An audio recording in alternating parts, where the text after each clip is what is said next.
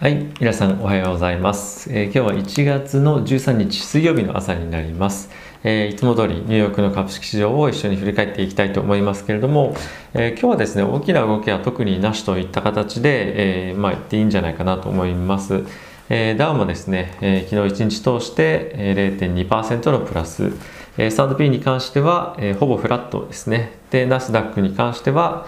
えー0.3%のプラスといった形で動いていました。で、ここで、えー一つと復出すべきはですね、ラッセル2000中小の小型株、ここが1.8%のプラスといった形となっていて、大きく引き続き、こういった、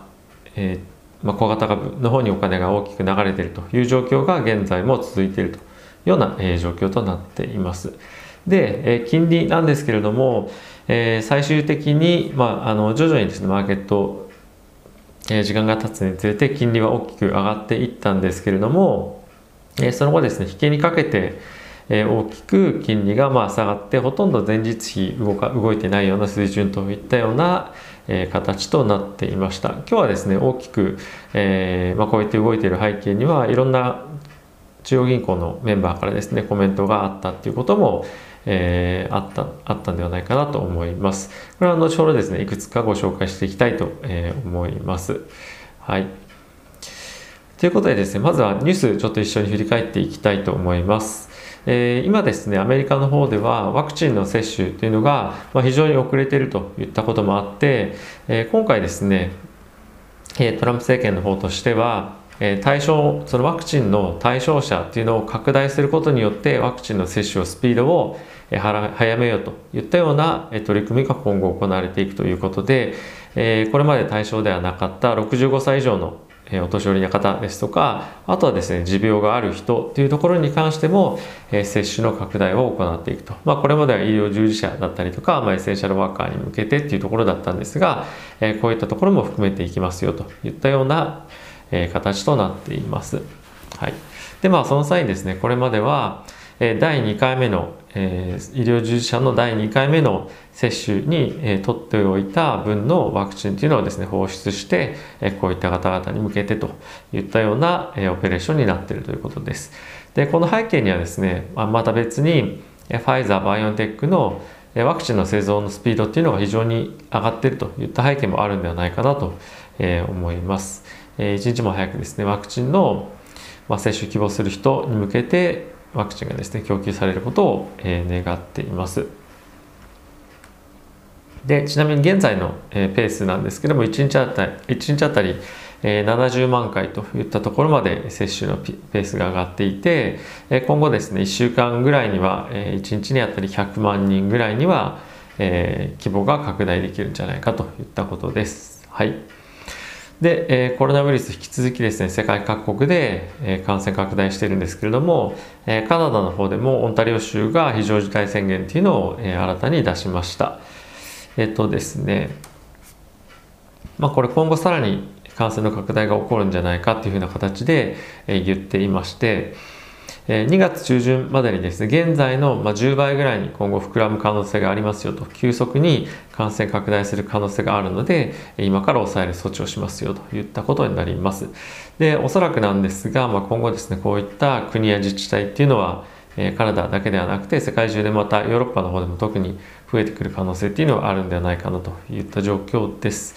なのでまあ一日も早くですねワクチンがまあいろんなところで望まれているといったような背景もあって先ほどのファイザーの、えーまあ、製造のキャパシティっていうのの拡大を行っていくというような今状況になっているということですねはいあとはですね、えー初めて、えー暴動の後トランプ大統領が、えー公的な場でインタビューに答えたといった、えーニュースが入ってきています。で今回に関してはですね、えー議会に国会に、支持者が入っていって暴動が起きたと、えー言ったニュースがありましたけれども、まあ、そういった暴力的なことは望んでいませんと。ただし、えートランプさんはですねトランプ大統領は自分自身が言ったことに関してはもう全て、えー適切だったと間違ったことは言ってなかったとで私が何言ってたかを、えー見てみなさいということで、まあ、全面的に自分の関与というか責任をですねあの否認するような否定するようなことを、えコメントしていたということです。まあ、あの時実際に国民というか、えー、世論がですね求めていたことはトランプさんに、えー、あの後暴動が起こった後無言でいるような、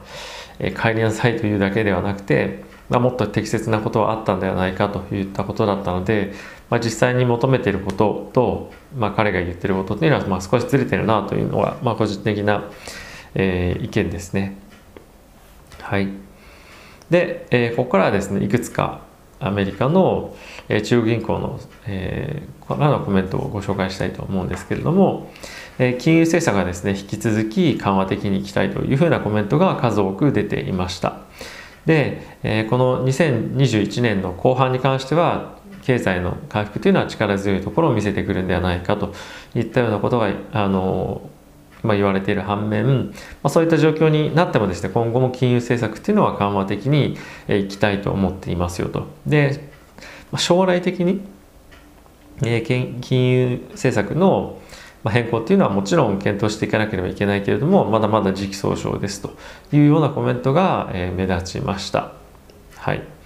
あとはですねワクチンの普及することが経済にとって大きな顕著なリスクになる可能性はありますよというようなコメントが出ていたのとあとはですね経済政策金融政策ですね金融政策を今後考えていく中でそのワクチンの、えー、国民の接種の状況であったりとかあとはですね感染の拡大というところもえ大きく、まあ、彼らの、えーまあ、考えの中で大きく影響を与えるような、まあ、ことっていうところも発言がありました。なので、まあ、経済が回復していればいいとか失業率が減っていればいいということだけではなくてコロナの感染状況というところも彼らの中央銀行の今後の政策に大きく影響を与えるといったところは、まあ、一つ、まあ、もちろん当然なんですけれどもえ我々としても頭の中に入れておいた方がいい。失礼しました。えポイントなんではないかなと思いました。まあ、こういったこともあって金利はですね一旦え上昇していたものが、えー、下がったと、まあ、ちょっと急激な動きではあったんですけれども、えー、まあ、こういった背景もあって金利は、まあ、ほぼ前日比で動かなかったということですね。ただし、えー、前日比でもほぼ動かなかったフラットなということだったので、まあ、一旦ちょっとこの金利上昇の熱というものがまあ冷めた程度かなと思っています。今後もこの金利上昇のモメンタムっていうのはまだ続くんではないかなと個人的には思っています。あとはですねこれ非常にここ最近注目されているテスラですとかニオ、まあ、こういった電気自動車関連のニュースなんですけれどもヨーロッパの方で売り上げがですねフォルクスワーゲンですとかあとは BMW、えー、こういった大手のところがですねえ電気自動車の販売っていうのを非常に大きく伸ばしているといったことがえ報じられています。えっとですね、フォルクスワーゲンに関しましては、え前年比で約160%となっていて、あと BMW、ダイムラー、えー、といったところに関しましては、昨年比で約3倍ほどに伸びているというような状況らしいです。で、これはですね、テスラの成長スピードっていうのをヨーロッパの方では大きくしのぐような形となっていて、テスラとしてもですね、まあ、これは焦る要因なのかな、どうなのかなっていうことが、まあ、議論されることもあるかもしれませんが、まあ、僕個人としてはですね非常にヨーロッパの方でも EV の需要が高まっているといったことがあると思うのでえテスラにとってもですねこれは非常に追い風なんではないかなと思ってます。あとは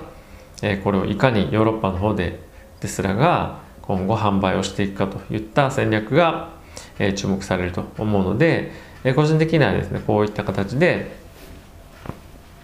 えドイツの大手メーカーがヨーロッパの方でで EV の、まあ、シェアを急速に拡大させている売り上げを拡大しているっていうのは、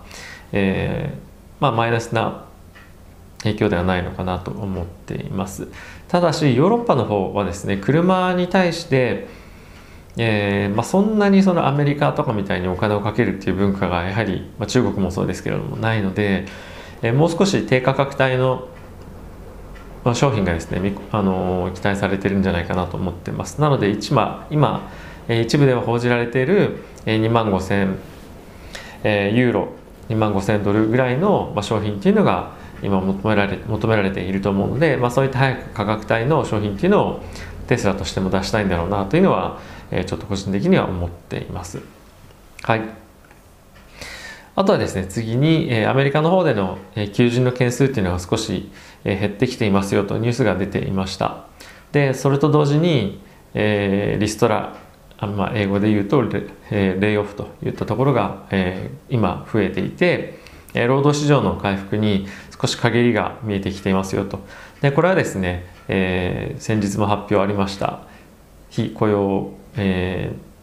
ー、なんですか nonfarm payroll ですね雇用統計の数字を見ても分かる通り2ヶ月連続で予想を大きく、えー、下回るような水準で数字が出てきたということもあって、まあ、労働環境が、まあ、労働市場が少しですね減速してきているっていうのがやはりこういったところでも、まあ、求人件数っていうところでもやはり現れてるんだなといった状況です。なので、まあ、すぐにやはりこの雇用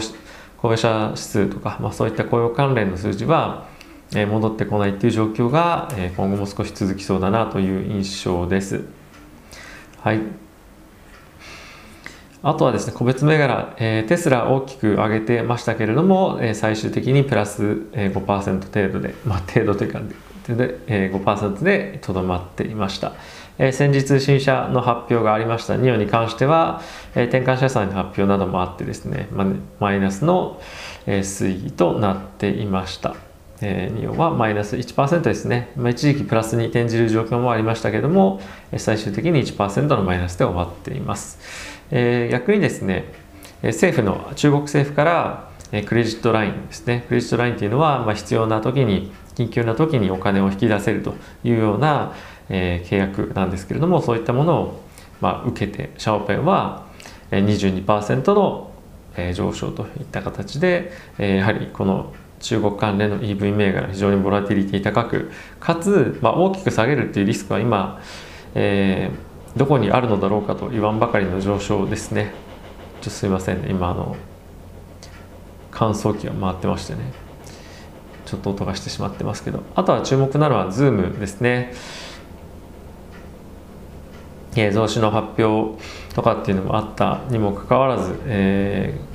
上昇5.6%上昇してますけれどもやはり今後 Zoom はですね M&A とかっていうのの、えー、期待が高まったりですとか、まあ、あとはもうそうでなくても、え、今後の、まあ、大きな戦略の転換もしくは、え、発展に対してお金を使っていくような準備っていうのを整えているんじゃないかなといった形となっています。はいまあ、あとはですね全体的に市場で、えー、見てみても、まあ、やはりちょっとここ最近はマイクロソフト、グーグル、アップルとかっていうところの伸びがあまりま堅調ではないので指数がなかなか伸びていかないという状況にはなっているんですけれどもラッセル2000が買われているというところを見てみるとアメリカ市場全体としては大きくえ資金が流入しているえそういったところにお金が集まっているというのはえやはり顕著になってきているなというような形となっています。ちょっと GAFAM 離れっていうのがですね、今起きてるんじゃないかなと思っていますし、最近ちょっと GAFAM っていう言葉はですね、まあ、ほぼ使わなくなったっていうのも、あの、やっぱりそれに大きく現れているんじゃないかなと思うんですが、まあ、市場の注目としては、こういう GAFAM のところから、じゃあ次どんな企業が今後出てくるんだっていうところに大きく集まってるっていうのは、これは僕いい、えー、こあの、トレンドじゃないかなと思っています。アメリカ市場が次の成長というのを、えー、今本当に求めてるというのが、えー、こういったところからも見られるのではないかなと思っています。はい。ということで、えー、今日もお時間ありがとうございました。え、今日もですね、非常に寒いので皆さんお気をつけていってらっしゃい。ということで、今日もご視聴ありがとうございました。いってらっしゃい。